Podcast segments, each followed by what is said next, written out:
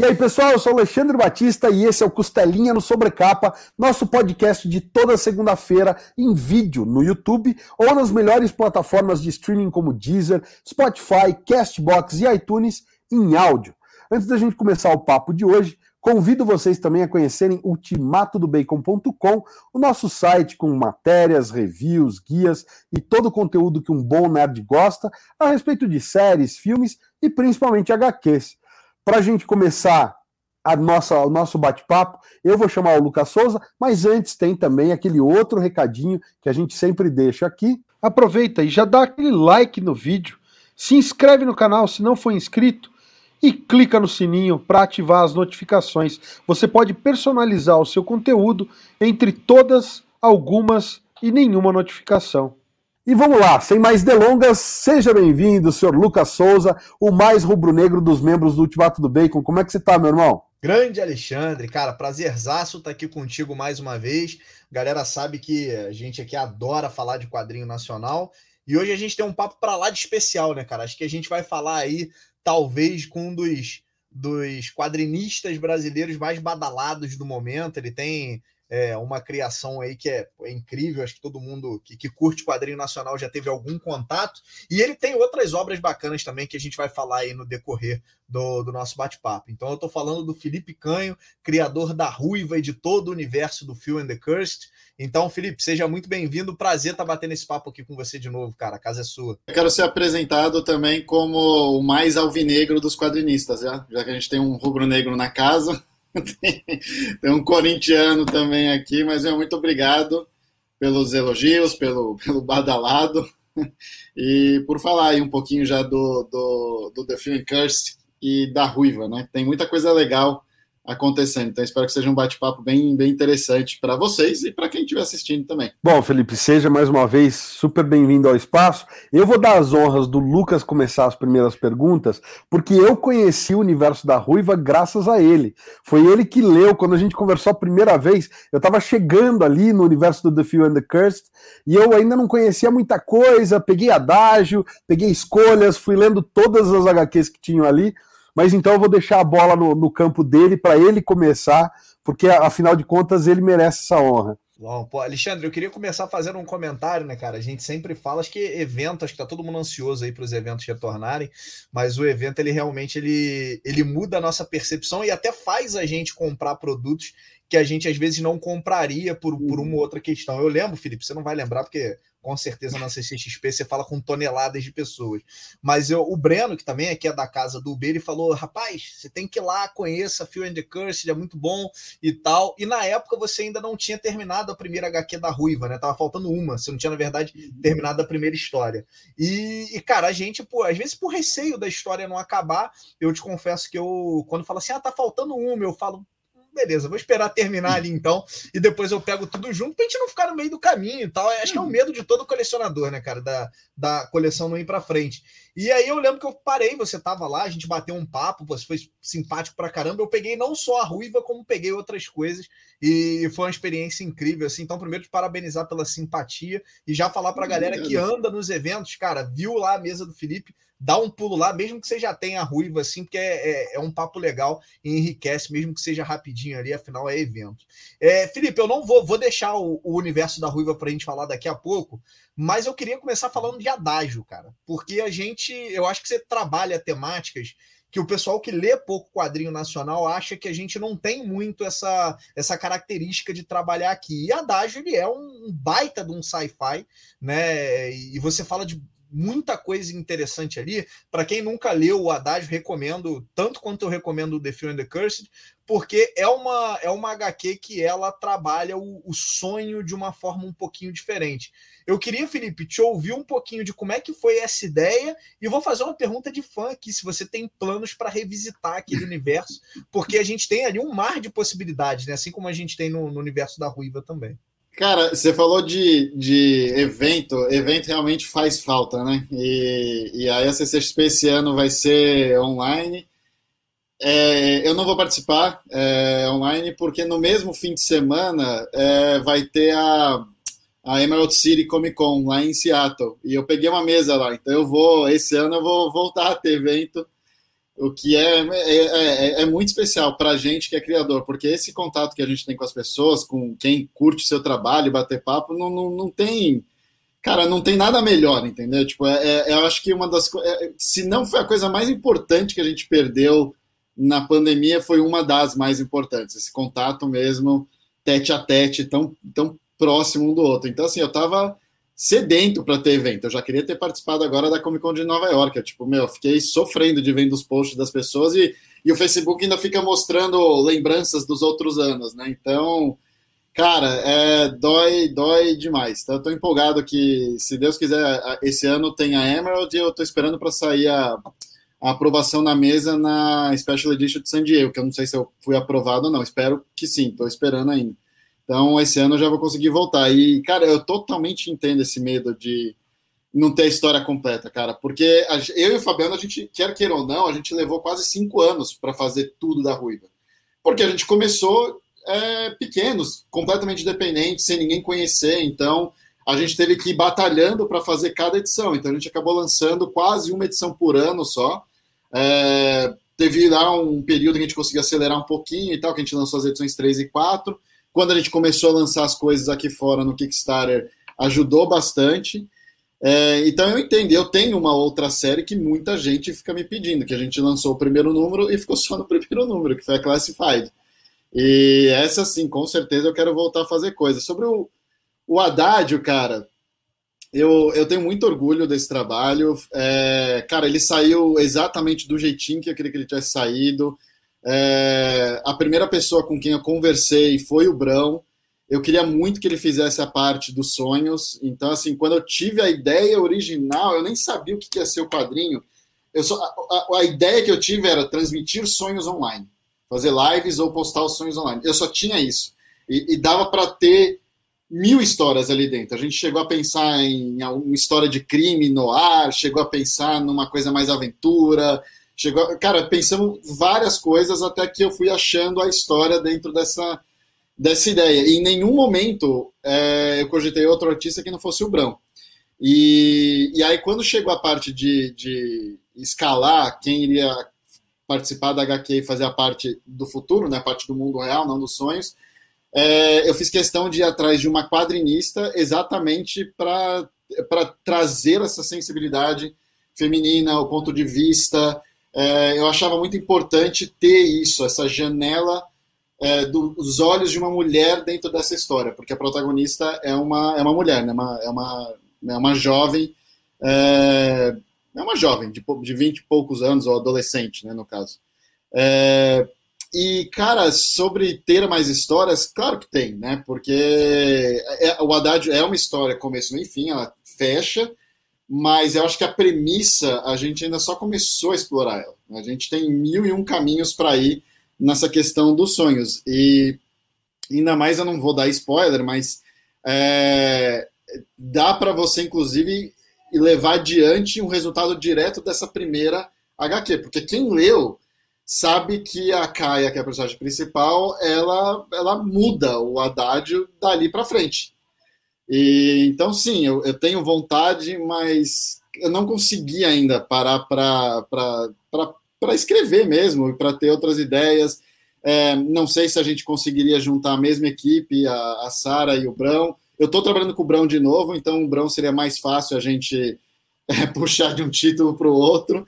Mas a Sara ela trabalha com animação, então é, é, são outros 500, né? O, o Haddad foi, ela sempre teve paixão por quadrinhos, sempre que quis trabalhar com quadrinhos, mas ela trabalha com animação. Então, outro mercado, outra pegada, outra agenda. É, mas sim, eu tenho vontade de voltar para o Haddad. Como? Não sei. Quando? Também não sei. Porque hoje a Ruiva me toma muito meu tempo. É, eu e a Ruiva, a Ruiva e eu. Eu queria fazer um comentário que eu acho bacana. Eu lembrei do, do Haddad esses dias, né? Porque eu acho legal que você tem. Tem uma pegada ali, para quem não leu ainda, a gente curte sei lá, Black Mirror, alguma coisa nesse estilo. Tem uma pegada muito nessa linha e eu gosto muito ali do meio para o final que o debate ele muda, né? Ele entra em tecnologia, ele bota o pezinho no chão e traz umas questões bem relevantes para gente. Mas é, eu lembrei muito esses dias do Adágio quando teve a queda do WhatsApp. Né? Eu não uso, o pessoal, eu não uso muito rede social, uso LinkedIn só. E eu tava vendo o pessoal no LinkedIn, e agora, o que você está fazendo quando o WhatsApp caiu? Eu falei, caraca, que mundo doido é esse que a gente está vivendo? E aí eu lembrei do Haddad, eu falei, cara, é, uma tecnologia que se a gente ficar sem WhatsApp, Instagram, seja o que for, parece que metade da galera surta, né? Tem uma crise de identidade, falta alguma coisa e tal, e, e você traz um pouco dessa dessa forma de trabalhar a rede social, dessa é, sensação de pertencimento que você trabalha ali na HQ, de ah, eu vou. Pô, eu acho que não tem nada tão particular quanto um sonho, né? E você traz isso na HQ, você fala, cara, eu vou expor os meus sonhos para eu poder ganhar like, para eu poder ganhar view, para eu poder ganhar né, é, outras coisas, e a gente olha e fala, caramba, como isso é, é atual. Então, assim, acho que é uma HQ que se eu não estiver falando besteira, acho que eu li ela pela primeira vez em 2018, né? Que foi na, na CXXP. Quando eu, eu acho que foi. É, foi, foi, foi. Ela foi lançada na CCXP 2018. Nossa, já foi fazer. A, a gente está em 21, cara, já mudou um monte de coisa, a gente passou é. por pandemia e tal, e ela parece cada vez mais atual, assim. Espero que você não tenha tido uma premonição e que a gente não chegue naquele estágio ali em algum momento. Mas é, ficou muito legal, assim. Então é uma obra que eu falo sempre, e quando o pessoal fala, ah, mas tem sci-fi nacional legal, eu falo, cara, tem. É, esse adágio, o teu adágio para mim é uma excelente referência. Então é te parabenizar aí, que é um grande trabalho trabalho. Espero que a Ruiva te dê tempo em algum momento para você retornar a ele, que, como você falou, tem uma tonelada de histórias. Ale, vou te passar a bola porque vou deixar você falar da Ruiva. Eu sei que quem está ouvindo a gente aí, está assistindo, já falou, tá, irmão, enrolou aí 10 minutos, beleza, vamos falar de, de From the Curse, vai. Então vou. Deixa, eu só, só, só um detalhe, eu só queria completar o um negócio do Haddad, porque essas conversas, meu, me fascinam sobre as novas normas sociais que vieram das redes, né? Então, você comentou aí, por exemplo, do, do da, da, da, queda do WhatsApp, Instagram, Facebook, foi muito engraçado, porque as pessoas parece que perderam o chão, não sabiam se comunicar. Né? Tipo, o, o meu pai me mandou um e-mail assim, filho, como que a gente vai se falar agora? Ele, ele foi, por e-mail. Você mandou um e-mail, eu tô te respondendo aqui agora, entendeu? Mas é que a gente ainda tem essa coisa na cabeça de que o e-mail não é instantâneo, né? Tipo, só, cara, o e-mail é tão igual como um WhatsApp e um Facebook. E aí eu também tive uma outra discussão sobre essa coisa do. Poxa, já tem regras sociais sobre, ai, me botaram naquele grupo e eu não posso sair. Eu quero sair, mas não posso. Tem obrigação de social, de, eh, social de ficar no grupo. Ou aquela coisa assim. Eu reparei que o fulano curte todos os seus posts você não curte, curte todos os posts dele. O que está acontecendo aí? Vocês estão bem? Vocês estão brigando? Tipo, cara, como assim? Entendeu? Tipo, então é engraçado. Esse é o tipo de coisa que eu adoraria trazer para dentro tipo, de uma conversa. Eu já trouxe isso um pouquinho no Haddad, mas eu acho que tem muito mais. Tem, tem mil portas para serem exploradas, porque realmente as, as redes sociais mudaram o jeito que as pessoas se, se relacionam. E a pandemia veio para acelerar esse processo em em 10 anos em dois, né? Então, e eu acho engraçado ter essas conversas com os meus pais, por exemplo, que já estão quase com 70 anos de idade, né? E tem essas regras de, de, de estão aprendendo ainda, assim como todos nós, as regras de convívio social nas redes. Então, cara, tem, tem bastante coisa ainda para explorar no, no, no Haddad, sim, e eu acho que você tem razão, é cada vez menos ficção científica porque tá, tá ficando cada vez mais próximo. E uma das coisas que eu fiz questão de fazer quando estava escrevendo o Haddad foi ver, estudar tendências bem próximas da gente e só é, imaginar elas alguns anos adiante. Né? Então, uma das coisas mais legais que eu pesquisei foi um projeto do, do Elon Musk chamado BFR. Ele, ele se propõe a encurtar as distâncias de qualquer dois pontos no globo, então Nova York a Tóquio em voos de até uma hora de duração.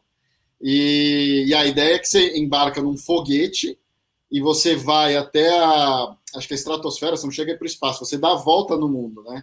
E aí o, isso tem na, na Haddad de uma forma bem bem sutil, quando a, o pai da Caia vai ter uma reunião em Singapura, ele volta no final do dia, né? E é uma cidade, em teoria, do hemisfério né, do Ocidente. E, inclusive, a sigla BFR, eu lembro quando eu vi isso aí, eu falei, nossa, BFR, eu imagino o que, que significa. Será? Aí eu, eu pensei comigo, meu, seria engraçado se fosse Big Fucking Rocket. E é. o Musk, no jeito zoeiro dele, chamou esse projeto importantíssimo de Big Fucking Rocket. Eu achei o máximo. Mas enfim, podemos passar para o Velho Oeste agora. Ô, Felipe, tem um ponto que você comentou aí, que quando você estava falando dos, é, das regras sociais, né? Eu passo um de vez em quando, comentei, eu detesto rede social pessoalmente falando. E, e aí o pessoal às vezes pergunta, fala, cara, me passa teu Instagram depois. Eu falei, não, mas eu não tenho. Não, mas cara, olha só, não, é passe é só para mim, eu não vou, não, não, irmão. Você não tá entendendo? Eu não tenho, eu não tenho, eu não uso. Ah, tá, não quer passar, né? E, e tem gente que fica chateada. Você fala assim, não, cara, eu não tenho. Entra lá no da editora, ou dependendo de onde for, tem da outra empresa lá, olha lá. Mas eu, pessoalmente, eu não tenho. E a pessoa fica chateada. É o que você é. falou, é a regra do convívio, né? Então, tem gente que se expõe demais e tem gente que o pessoal fala, não, ele é muito fechado, só dá para os amigos. Então, se ele não me deu, eu não sou amigo dele. O não ter, é. ele é visto de uma forma esquisita, né? Parece que a pessoa tá fora. Então, sei lá, tem É o ermitão, é o, é o ermitão, vai ficar é. É, é, tipo isso. Eu, eu, fiquei, eu lembrei muito daquela. Me, me, fugiu a sigla agora, mas o pessoal fala que é aquela síndrome de quem tem medo de ser deixado de fora, né?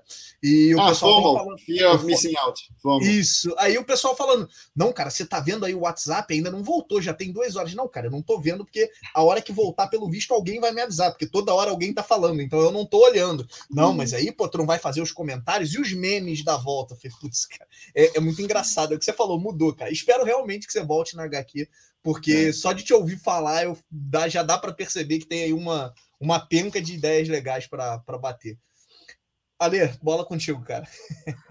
Então, mas eu vou decepcionar a galera, cara, porque eu quero falar de escolhas, mano. Eu, de verdade, curti demais eu quero falar rapidinho da história do Lobo Cinzento, né, e do João Humberto, cara. Eu acho, uhum. achei muito bacana. Primeiro, cara, porque tem uma referência óbvia e uma homenagem óbvia, né, aos super-heróis, mas ao contrário do que a gente sempre busca e fala, ah, o Superman foi o número um, a referência óbvia ali é o Batman, né, e especialmente a abertura do Batman da TV, né. Então eu queria perguntar para você, Felipe, é. porque é, primeiro de tudo, assim, é super poética, eu achei lindíssima a mensagem que ela tem no final, ainda mais no, no traço do Gustavo Borges, que é um traço mais fofinho e tudo mais. Uhum. Cara, é... qual era, qual foi a tua inspiração, a necessidade de fazer essa, porque me parece uma, um agradecimento à cultura dos quadrinhos do super-herói ou aos super-heróis de uma forma geral, cara? Cara, eu, eu vou te falar, de novo, é, as ideias sempre surgem de algo muito, muito pessoal para mim, é muito humano. Eu acho que é, é, é, é, o melhor jeito de você começar algum projeto é você ter alguma coisa para falar. É, no caso, é, eu, tenho, eu tenho essa coisa muito do, do, do sonho, de acreditar nos sonhos, do, do querer. Se você quer alguma coisa, você batalha por aquilo, você consegue. É, eu tenho até alguns amigos que, que me tiram sarro que eu sou o cara que vive falando basta querer.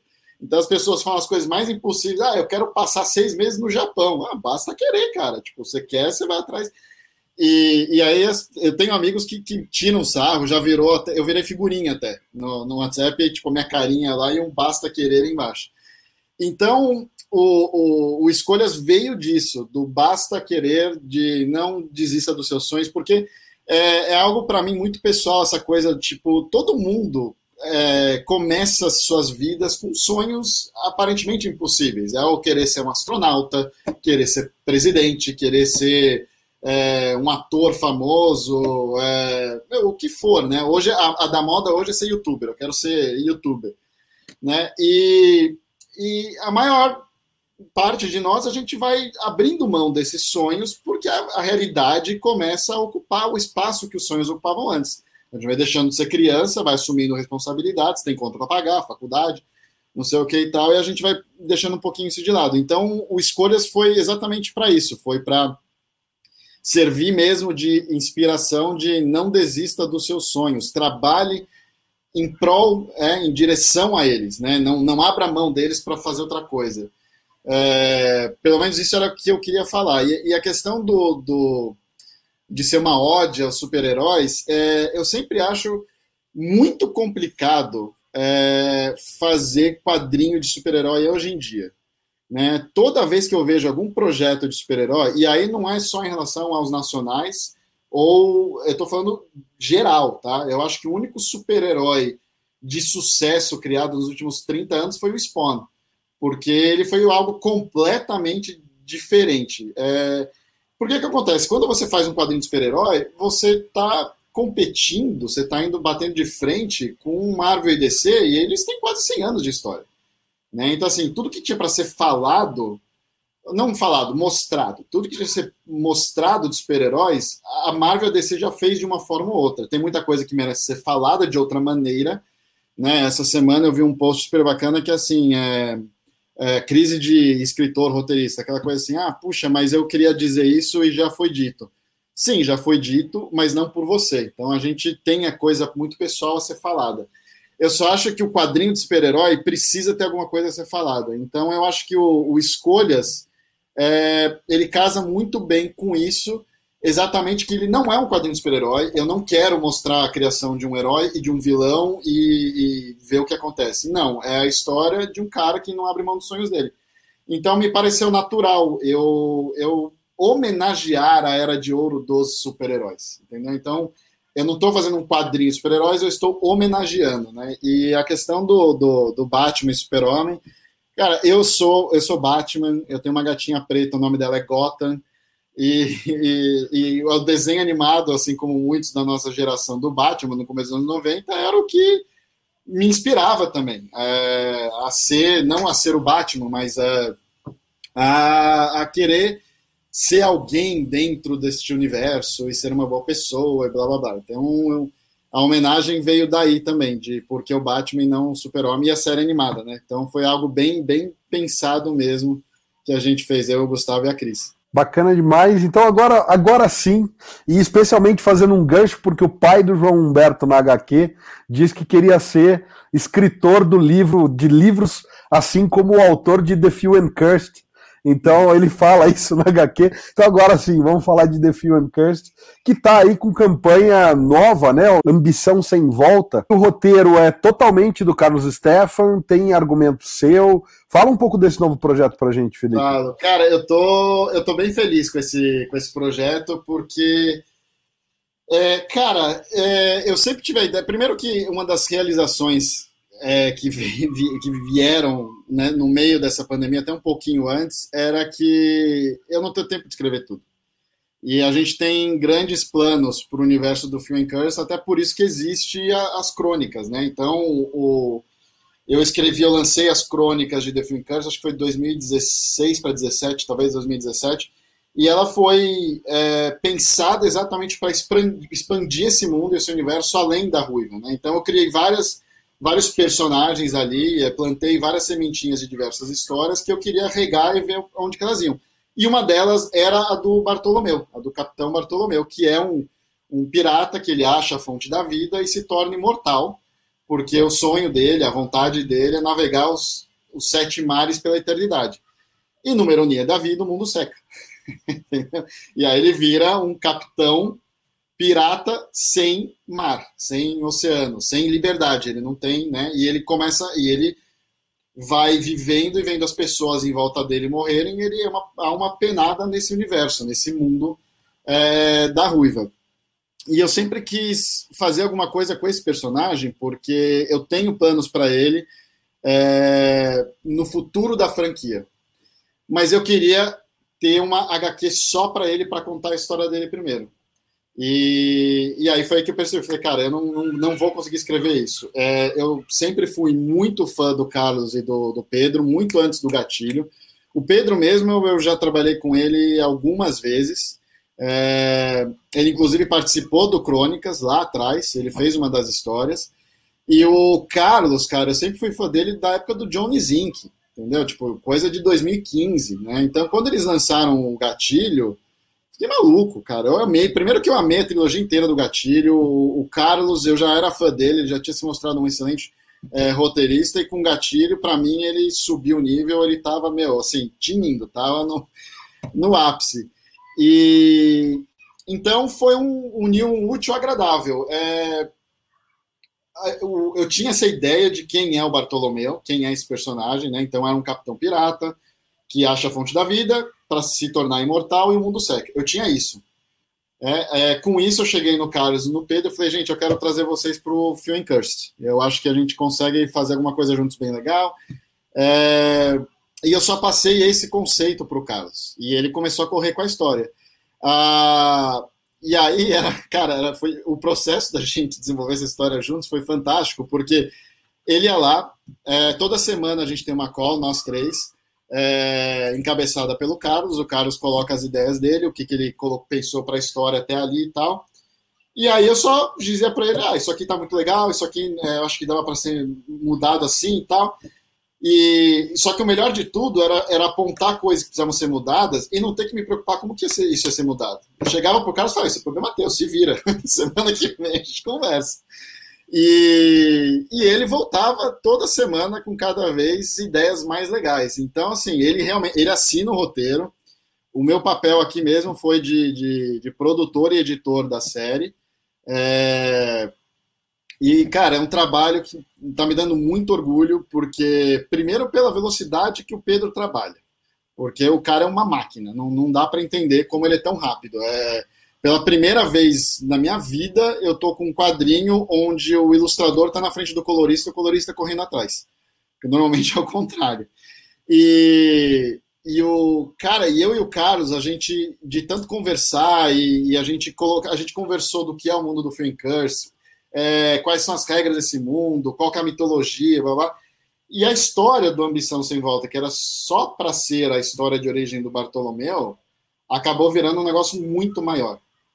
Maior, mas assim, muito maior mesmo. A gente ainda tem a história fechadinha dele, começo, meio e fim, mas a gente plantou coisas ali que eu e o Carlos vamos querer brincar com elas mais para frente num, num, próximo trabalho juntos, porque foi uma colaboração muito legal, um bate-papo muito bacana, um, um, toma lá da cá, a gente se deu super bem, a gente ficou mais amigo ainda, e, e eu, gosto, eu gostei muito de trabalhar com, com o Carlos nessa questão de colaborar no roteiro, porque é um cara que não tem medo de ter boas ideias e ideias fora da casinha, entendeu? Tipo, aliás, virava e mexia algumas coisas que eu trazia para ele, ele trazia para mim, a gente apontava um para outro, putz, mas eu vi isso no filme tal, no quadrinho tal, vamos mudar. A gente pegava e mudava, entendeu? Para sair algo realmente bem fresco e original. Então, esse é o Ambição Sem Volta, que e, de novo, foi o que eu falei, a gente está explorando a história de um personagem que ele é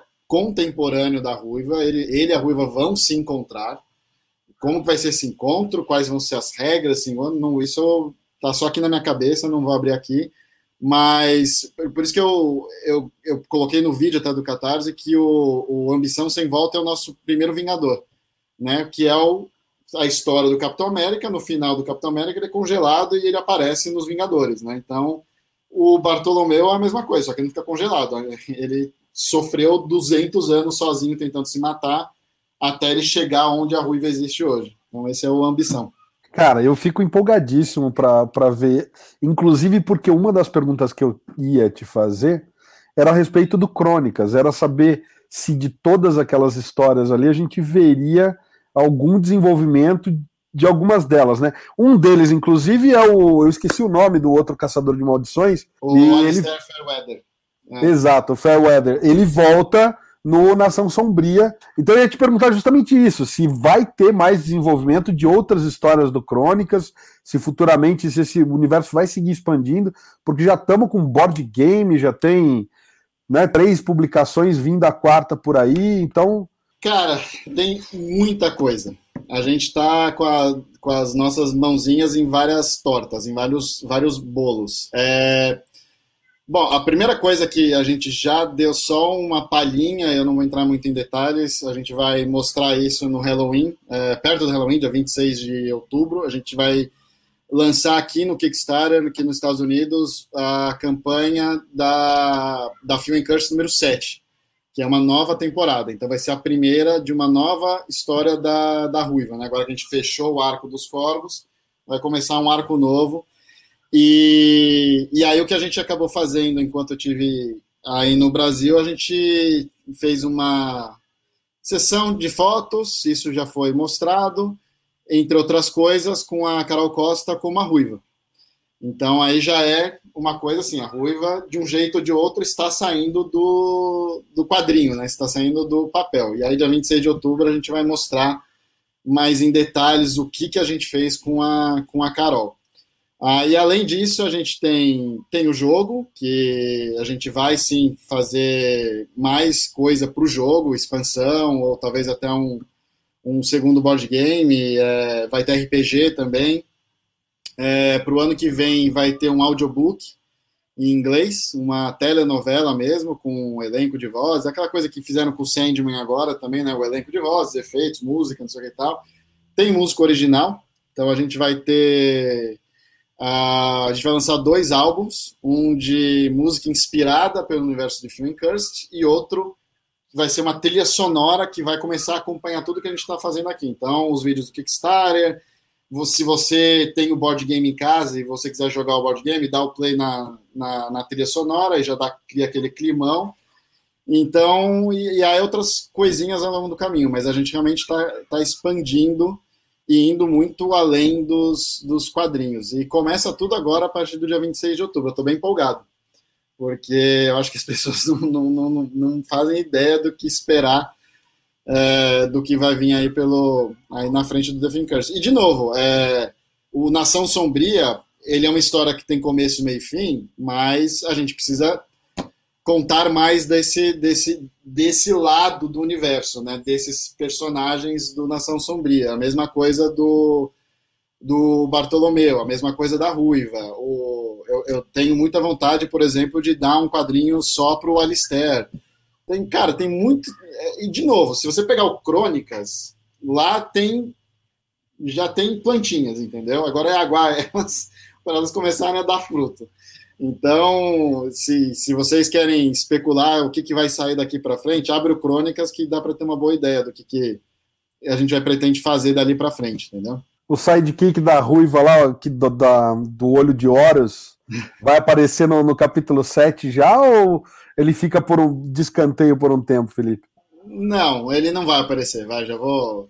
É, o sidekick da Ruiva é, continua sendo a Hazel, né, que é a, a adolescente que, que termina dos a história, corvos. a edição 6 dos Corvos. Então, ela, aliás, eu estou amando explorar esse relacionamento das duas né, da, de uma jovem adolescente e da ruiva, que é uma pessoa solitária que não, não quer, nunca quis ter um, né, um, um apêndice ali do lado seguindo ela. O gordinho lá do olho de Horus, eu falei, falei, cara, agora ele tá ali, não consegue tirar aquela parada, ele vai grudar na ruiva dali para frente. Então eu tava achando que ele ia já aparecer, não. Ainda não. Mas planos, planos, planos e mais planos.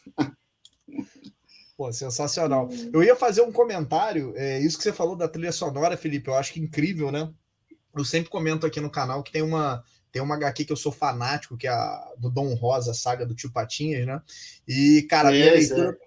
pô, a minha leitura mudou quando eu ouvi, junto da leitura, o CD do Thomas Holopaine, né? Ele fez um CD de música instrumental com uma, uma música para cada episódio da saga e, e assim, putz, é incrível, muda muito a experiência. Estou ansioso aqui para ver o que vocês estão preparando musicalmente para a gente poder pegar. Eu ia te fazer uma pergunta, Felipe, com relação aos fãs da saga. Não sei o Alexandre, uhum. né, mas a, a gente, eu pelo menos fiquei muito apegado à Ruiva, a figura dela ali e tal. Ela é uma tremenda protagonista e leva muito bem as histórias o pessoal te cobra muito o retorno dela, ou o pessoal é mais relaxado de não, beleza, explora essas histórias aí, ela volta quando tiver que voltar e tá tranquilo. Porque eu te confesso que cada projeto que você lança, eu fico naquela, opa, será que a Ruiva tá voltando agora? Opa, será que vai ter de novo? Opa, calma aí. Então, como é que é essa relação aí, cara, das pessoas com a personagem a Ruiva? Olha, é, uma coisa é fato, o filme Cursed é a Ruiva. Ela é a estrela, ela é o nosso Tony Stark, não, adianta. É, ela, quando ela está encabeçando um projeto, as campanhas são diferentes, a atenção voltada para o projeto é diferente. Então, assim, eu não me sinto cobrado, é, é porque a gente tem um fluxo bem regular de, de, de coisas do Film Curse, né? Então, é, eu estava até fazendo as contas é, ontem, eu estava pensando nisso, que a gente, a, a, Ruiva não tem um quadrinho novo dela desde 2019, vai fazer dois anos Mas, ao mesmo tempo, nesse meio do caminho, a gente lançou o artbook do jogo, a gente lançou um artbook só dela no começo do ano passado, que eu não consegui levar para o Catarse ainda, mas pretendo. É, teve o jogo, e aí teve né, as outras histórias, o Ambição, Nação Sombria. Então, é, eu acho que as pessoas não ficaram tão sedento. E, e quer queira ou não, ela acaba aparecendo de uma forma ou outra toda vez que a gente faz um desses projetos, né? Então, é, seja com uma pin-up, um pôster, um card, ela está sempre presente, independente. Ela não está encabeçando a história dela, mas, sendo bem sincero, eu não, eu não sinto uma pressão muito grande para trazer ela de volta. Mas, assim, eu, eu, eu como você, Lucas, eu fico morrendo de vontade de contar mais histórias com ela, né? Então, uma das coisas mais legais foi que, sim, as edições 7 a 12 já estão planejadas. A 7 eu já terminei o roteiro, o Fabiano já está desenhando, tanto que a gente vai entrar no Kickstarter agora, dia 26 de outubro. A gente deve ir para o Catarse logo no começo do ano de 2022. E, e, eu acho que tanto eu quanto o Fabiano a gente amadureceu muito, né, com esse aprendizado, porque a gente foi, meu, fomos aprendendo a fazer as coisas, tanto é, eu na parte de roteiro, de escrever, quanto ali na parte de arte quanto na parte também de desenvolver o que a gente está querendo contar com esse universo, né? Então, a gente está mega empolgado é, de ter essa volta. Eu fico curioso também de ver como é que vai ser a volta da, da Ruiva. É, e mesmo que fa fazendo dois anos que ela não dá as caras numa aventura nova, eu acho que o, o encadernado, o trade, foi muito importante. Mais, e mais aqui até do que no, no, no, no Brasil, porque a campanha no Kickstarter teve quase 3 mil apoiadores, entendeu? Tipo, foi, foi mais que o dobro da. Não, um pouquinho menos que o dobro da maior campanha que eu já tinha tido até então. Então, assim, a galera abraçou a Ruiva de um jeito quando estava a história inteira fechada, porque foi o que você falou no começo lá da conversa, né, Lucas? O cara quer ler tudo, ele quer ler começo ao fim. Então, só o fato da gente ter reunido as seis primeiras edições, que é a história completa dos Corvos, no encadernado, meu, o leitor americano surtou. Eles meu, compraram que nem água, assim, estavam desesperados. Então, agora eu quero ver qual vai ser o impacto disso, dessa, dessa toda a nova geração de leitores que teve esse primeiro contato com a Ruiva, com o Phil Curse, através do encadernado. A gente vai lançar uma edição nova agora, uma nova história. Será que eles vão esperar o encadernado de novo? Será que já querem se empolgar no tanto que já vão sair comprando a edição 7? Então, eu estou mega curioso, estou louco para chegar dia 26 aí para ver como é que vai ser esse primeiro dia de campanha no Kickstarter. O Felipe, eu acho que é bacana é, o fato da gente ver, né, falando como leitor, o fato uhum. da gente ver o universo se desenvolvendo dá aquela segurança, né? Depois você fala assim, não, pô, beleza, já eu já vi que o Felipe tá numa batida que a coisa não vai parar do nada, então, beleza, eu, eu me sinto mais confortável uhum. de comprar. É, tipo você comprar a mensal do Superman, vai, você fala, não, mensal do Sim. Superman eu vou comprar porque eu sei que a Panini não vai largar a mensal do Superman do nada, pô, não faz muito sentido, né? Então Sim. é, e eu sei também que a DC Comics não vai parar a história do nada, então eu posso ir com alguma tranquilidade. Eu ia te fazer uma pergunta, cara, pra galera que tá ouvindo a gente, a gente, a gente já falou, né? Tem vários títulos já da desse universo aí em catálogo, e às vezes o pessoal pergunta pra gente, fala, pô, se eu me deparei, sei lá, numa, numa loja, na Amazon, numa comic shop, com um título específico lá, fechado, sei lá, me deparei com crônicas. Da, na tua visão de, de autor, dá para começar por ele com tranquilidade? É melhor você correr atrás da história da Ruiva primeiro? Para quem vai ter esse primeiro contato aí, você acha que dá para ir assim ou é melhor organizar o negócio para não se perder?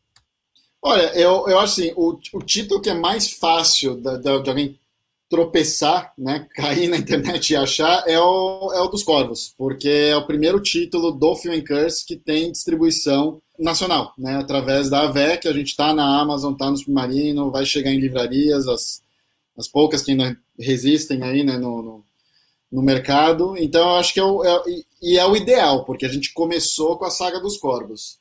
Agora, entre o Encadenado dos Corvos, o Nação Sombria e o Ambição Sem Volta, tanto faz por onde você começa. Tá? São três títulos independentes um do outro.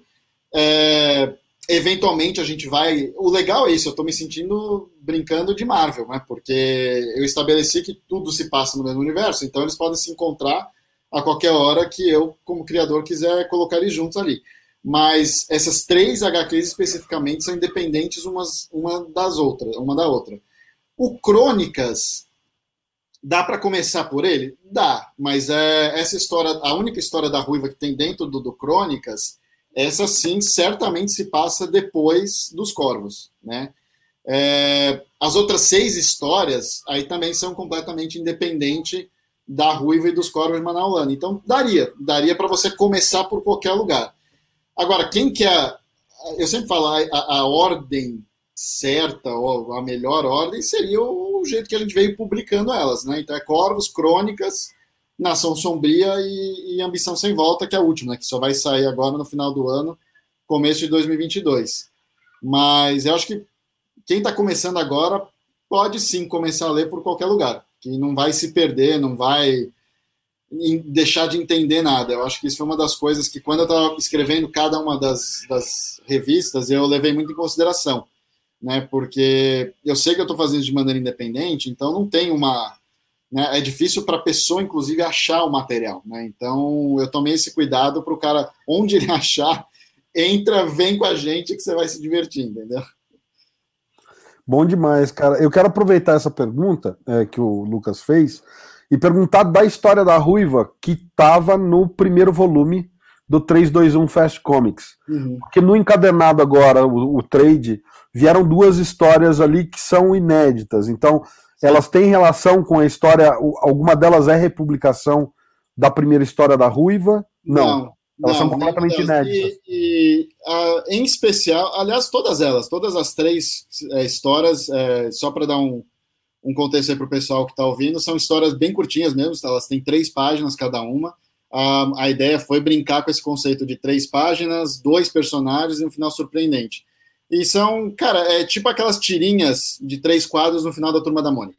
É a mesma coisa. Você não espera que elas influenciem é, as outras publicações que a gente está né, produzindo. Então, são histórias contidas mesmo naquele nesse formato mesmo, né? Três páginas, começo, meio e fim. O que aconteceu lá ficou ali nas três, né? E são três histórias diferentes, é uma republicação. A história do 321 é, foi a história que começou tudo, porque a gente, eu e o Fabiano, criamos a Rui Vali, né? E foi um processo bem parceiro mesmo.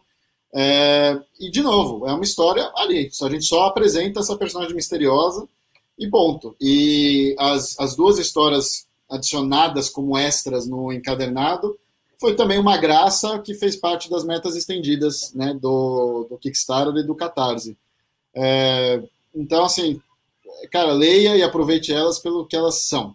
Curtas, começa ali e acaba ali, entendeu? Não espere que elas influenciem nada no futuro. Porque o volume 1 tá esgotado do 321 tá. Fast Comics. Tá. Existe alguma chance de ser republicado? Nenhuma chance? Cara, é, ó, eu lancei o 321 2 em 2015, tá? Eu tô para lançar o 3 desde então, faz seis anos. Aí a ideia era reimprimir o 1 junto com o 3, mas o 3 nunca saiu, então Hoje, o um só Mercado Livre mesmo. É, mas não, tem digital, acho que o Super nem no, mercado, nem no Mercado Livre, esse é o problema. Sim, eu, é. procuro, eu procuro, desde a outra vez que a gente conversou, fica na minha listinha, eu entro semanalmente para ver se alguém está se desfazendo. E ninguém é. se desfaz do, do volume 1. Pior que eu nem tenho também em casa, cara. Eu tenho uma. Eu tenho dois exemplares só. Um na capa regular e outro com a capa variante, acabou. Não tem mais nada também. Eu tenho só os dois na minha coleção. Então, é por isso que a gente fica fazendo campanha para que algum dia seja republicado, reimpresso. É, mas sabe que o 321. Eu, eu, eu, odeio a ideia de que uma série chamada 321 só teve dois volumes. Eu acho que tem que ter um terceiro, até para guardar na estante 321. É, cara, é falta de tempo mesmo. Tipo, não, não, dá, é só, só um. Por isso que eu falei, a, a experiência com o Carlos e com o Pedro foi maravilhosa, foi tão positiva que eu enxerguei um caminho aí de fazer isso mais vezes. Eu quero cada vez mais trazer é, colaboradores é, exatamente para liberar tempo para eu sentar e escrever. Né? A mesma coisa é, é, o, o, envio dos pacotes das recompensas de Catarse Kickstarter. Cara, eu perco um tempo absurdo, porque eu faço isso pessoalmente. Eu vou lá, faço todo o desenrolar, recebo a carga, faço a, de, abro as carrego as caixas, abro as caixas, assino as revistas, monto pacote por pacote, É, o Fabiano está comigo nesse corre. Então, assim, é o tipo de coisa que toma muito tempo da gente. Aqui no, nos Estados Unidos, com o Kickstarter, a partir do ano que vem, a gente vai ter uma empresa que vai assumir essa parte. Então, já, meu, cara, já é um tempo maravilhoso que eu vou poder pra, ter para fazer outras coisas, né? Então, espero que liberando mais espaço na agenda eu consiga fazer um Haddad 2, um 3213, é, tocar mais revistas do universo de Film Curse, porque, cara, chegou num ponto que eu tenho histórias do, do Film Curse para os próximos 5, 6 anos, cara. E eu não vou conseguir fazer tudo sozinho, entendeu? Então, espero mesmo de, de começar a trazer mais pessoas e criadores aqui para dentro da nossa, do nosso playground. Pô, legal demais. O Felipe, a gente sempre fala, né? A gente tem um, cara, a gente tem um mercado de quadrinho nacional aí vasto, e eu sempre comento com o Alexandre, eu falo, cara, às vezes tem faltam uns títulos como o teu, que eu falo assim, cara, ele tem, ele é nacional, mas ele tem aquela cara de mainstream para quem está entrando no mercado. Então você fala, pô, eu posso recomendar ele para um leitor de Marvel e DC, que ele vai tranquilo. É, é um título que ele tem alguma, apesar de não ser super-herói, né? Mas ele é um título que ele tem umas características bacanas que você fala, cara, vai ler, é, tem uma pegada similar e, e, é um baita de um trabalho, principalmente com o universo expandido, né? Quem coleciona Marvel e DC tá mais do que acostumado aí a, a sambar por um monte é. de título. Você citou o Spall, o Spall entrou nessa agora, né? A gente vai ter aí uma. Tá, tá tendo já um monte de outras edições, já. de outros Inclusive Spall. tem o Gunslinger, tem o é, Spawn do Velho Oeste. Isso aí. Eu fiquei feliz que, é bem diferente do, do, do que a gente está fazendo com a Ruiva. Porque, cara, o que eu vi já de personagens muito parecidas com a Ruiva, pipocando vira e mexe, é, é impressionante. Então, o Spawn, pelo menos, eu gostei que é diferente. E, cara, é legal você trazer esse negócio da Marvel DC, porque tem uma história muito boa, né, cara? Quando saiu uh, os indicados ao HQ Mix esse ano, eu fui na lista lá, eu vi, eu vi todas as categorias de dependente, é, vi que eu não eu não estava em nenhuma, nem o Fabiano, nem o Phil Curse. Eu falei, ah, legal. Postei no Facebook, ah, parabéns a todos os indicados, o que e tal. Aí, cara, é, uma conta no, no Twitter me deu parabéns também. Aí eu, parabéns, tipo, que que eu... Aí eu fui olhar e, cara, o Phil Curse foi indicado na categoria melhor minissérie. Tipo, normal, não é melhor minissérie independente, entendeu? E, e, e cara, tipo assim, tá o Batman, umas duas, três séries de mangá, que eu admito que eu não leio, é, tem mais outra série gigante e o Frank Curse. Então, assim, tipo, meu, eu tô completamente fora da minha alçada ali. Mas eu achei o máximo, porque eu achei legal da, da, né, da bancada né, que, que, que fez, né, que indicou, é, colocar o Frankhurst. Ah, não, eu acho que essa série aí não é independente, tem que bater de frente com o Batman mesmo. tipo, legal, obrigado. Eu, eu, acho que eu não tenho a menor chance de levar o HQ Mix, mas só de estar ali nessa, então foi, foi uma história muito engraçada. Foi exatamente isso que aconteceu, cara. Eu, eu realmente não achei que eu tinha sido indicado ao HHMix esse ano, até alguém me dar os parabéns. Eu, tipo, como assim? Eu, eu, até assustei. Não, legal demais. Não, porque, é, o Felipe, isso é um, é um ponto que a gente comenta muito sempre aqui, né? É, cara, é, é difícil. Quando você vai indicar quadrinho nacional, de uma maneira geral, você tem que perguntar um monte de coisa para a pessoa. Tá, mas o que, que você gosta? Mas o que, que você já lê? Mas o que, que você não lê? Mas qual é o teu hábito com quadrinho? Qual não é e tal? Eu tava comentando com o Alexandre aqui outro dia, né? Agora, por conta da editora, minha esposa tem começado a ler quadrinho. Minha esposa nunca leu quadrinho, adora livro e tal, mas agora eu dou aquela. Não, lê, pô, vai, a gente tá fazendo aqui, tu tem que ler, e etc e tal, né? Dou uma perturbada nela. E tem algumas artes mais estilizadas que ela se dá uma perdida. Falou, não, mas como assim? O cara não tem um braço? Isso falou, não, cara, ele tem. Mas olha aqui, a arte é assim, essa é, é fora, é fora do, do Superman, uhum. é fora do Batman, é fora do que a gente está acostumado a ver. É isso, né? É uma mídia como qualquer outra que quando você vai se aprofundando, você vai pegando especificidades. E o, o teu quadrinho, eu falo, cara, eu não conheço hoje no mercado nenhum quadrinho que seja tão bom para transição quanto o teu. Se eu falar, pô, o moleque ali só lê Superman e Batman, eu falo, cara, pega a ruiva, vai. Você vai ver ali, tem, uma, tem alguns momentos que tem uma história um pouco mais densa.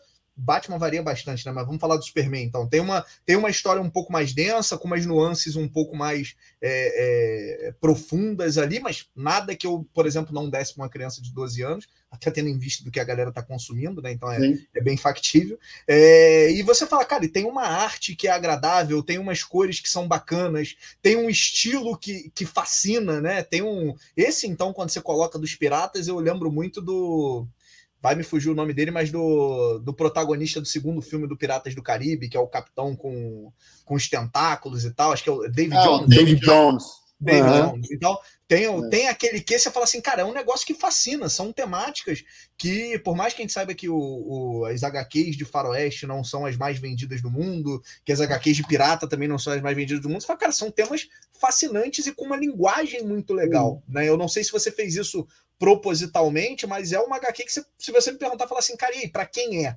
Cara, pra todo mundo. Você pode dar pra qualquer um que curte HQ de, de uhum. aventura, com, com pitadas de terror, ou de magia, ou de mistério, cara, que a pessoa vai curtir. Então, eu acho muito legal a gente ter esse tipo de trabalho nacional. Eu falo sempre com a Lê, eu acho que às vezes falta a gente ter os trabalhos que tem profundidade, o ser um trabalho que, que é para todo mundo não tem nada a ver com profundidade, as pessoas às vezes confundem isso, mas é um, um trabalho que eu falo, cara, se eu tiver que indicar para alguém quadrinho nacional, é o Phil and Cursed sem nem, nem pensar duas vezes, porque é um quadrinho para todo mundo. Então, eu acho que você fez um golaço aí, né? Diferente já, por exemplo, eu não daria para meu enteado de 12 anos o adágio, talvez porque a crítica seja muito perto da realidade é. deles. Tipo assim, cara, você vive muito disso aí, então, sei lá, fica. É aquela piada que você vai rir quando você tiver mais velho. Vai, você vai rir disso, mas talvez não cara, agora. É. Eu, eu, vou te falar uma coisa, é, eu acho que vem muito. É, é, é, aquela máxima, a gente escuta muito isso, né? Eu acho que primeiro você escreve para si, né? Eu acho que primeiro o primeiro público é você mesmo. Então, é, eu acho que o Film Curse nasceu disso, porque o que, que aconteceu? Quando eu e o, e o, Fabiano fomos conversar de fazer o 321 lá atrás, eu perguntei para o Fabiano o que, que ele queria de fazer de gênero, e ele falou western, ele falou Velho Oeste. E, cara, eu nunca fui, assim, fã de Velho Oeste. Eu nunca, eu nunca tinha lido o quadrinho de Velho Oeste, tá? Até começar a trabalhar no Film Curse com o Fabiano. O que eu tinha assistido de Velho Oeste no cinema foi na, na faculdade, no mestrado de cinema, como parte da minha educação. Teve um ou outro que eu assisti por causa do meu pai. Meu pai nunca foi o cara é, do Velho Oeste. Então, quando o Fabiano trouxe para mim que ele queria fazer um Velho Oeste, é, eu pensei comigo, ah, vou fazer um Velho Oeste com uma pitada sobrenatural, porque eu gosto de sobrenatural.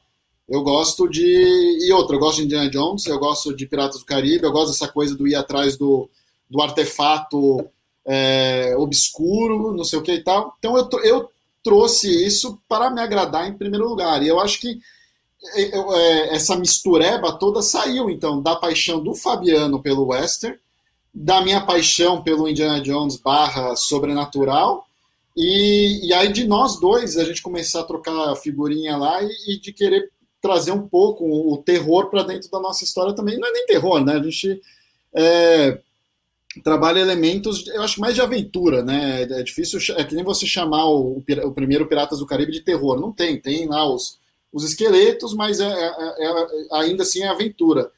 E acho que por isso que sai essa mistureba, entendeu? Porque, de novo, é.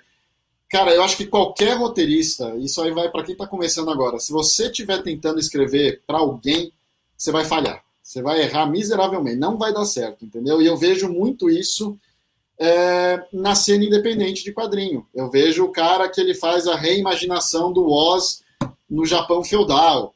É, eu vejo a reimaginação da, da, do, dos lobisomens como blá blá blá. Cara, já tem, entendeu? Tipo, faz alguma coisa para você, o que, você quer ler. Talvez o cara queira ler esse tipo de coisa, e por isso que ele está fazendo, mas é, vira e mexe eu vejo coisas muito próximas do que já tem lá fora, e se já tem lá fora, é, você já conhece, você já consome, então tenta fazer alguma coisa diferente disso, né? É, eu, eu nunca vi nada parecido com The Film Curse, mas talvez porque eu não esteja indo muito atrás. Eu já ouvi dizer muita gente falando, muita gente veio falar para mim, ah, é parecido com Torre Negra. Não, não é. Eu fui atrás, eu li tudo que tinha para ler da Torre Negra. É maravilhoso, dicas de passagem. É, e não tem nada a ver, é, é, entendeu? É, as semelhanças param no gunslinger, na, na, na, pessoa que atira, acabou. As semelhanças param aí, entendeu? Então, eu acho que a salada veio daí, viu, Lucas? De querer primeiro me agradar e agradar ao Fabiano. Nós somos o primeiro público né, dessa, dessa história. A mesma coisa com o Carlos e com o Pedro. Eles queriam agradar eles primeiro, eles sempre quiseram fazer uma HQ de piratas, de pirataria. Nós três somos apaixonados por esse gênero assistimos todos os Piratas do Caribe, assistimos Black Sail, jogamos Black Flag, então a gente gosta da temática, a gente fez um negócio pra gente, entendeu?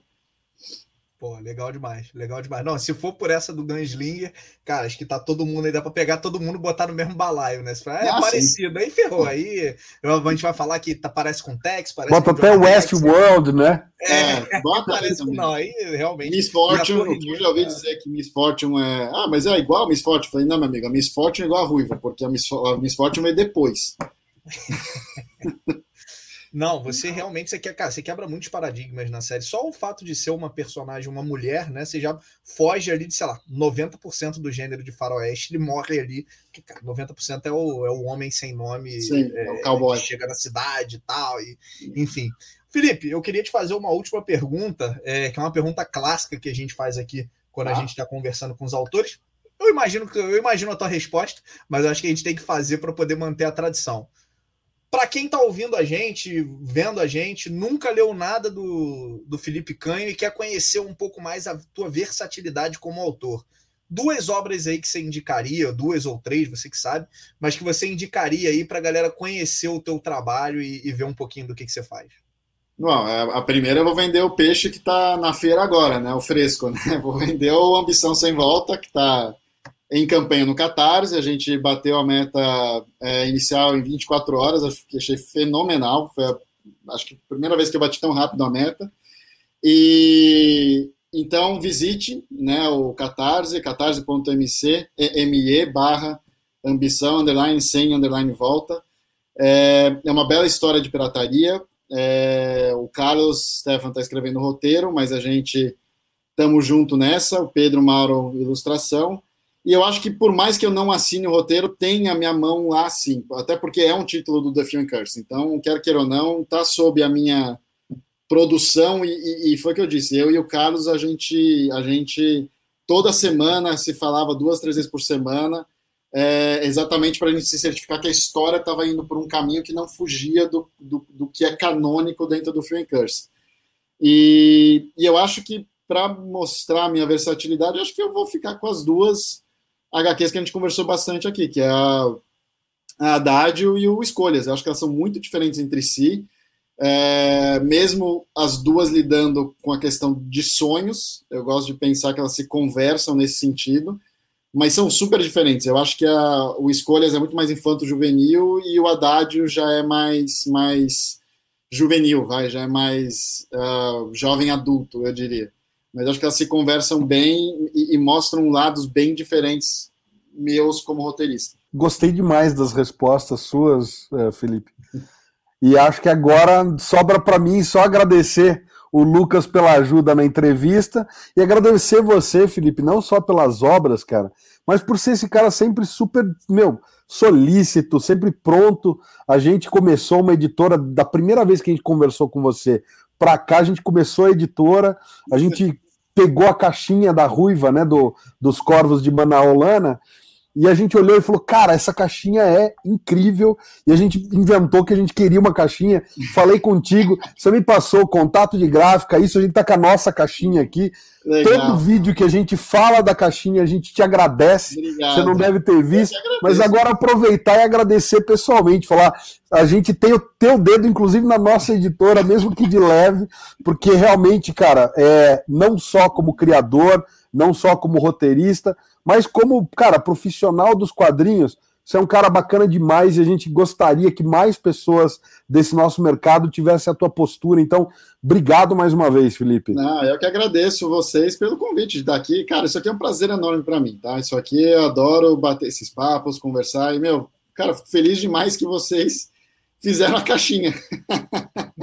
Legal, cara. Fico feliz de poder ter ajudado, de verdade. E a você que está em casa, a gente agradece de ter conferido a nossa entrevista. Até aqui, a gente lembra mais uma vez de visitar ultimatodobacon.com para mais conteúdos. E se você está no YouTube, não esquece de conferir os outros vídeos do canal. Clicar no logo do Sobrecapa para se inscrever se não for inscrito.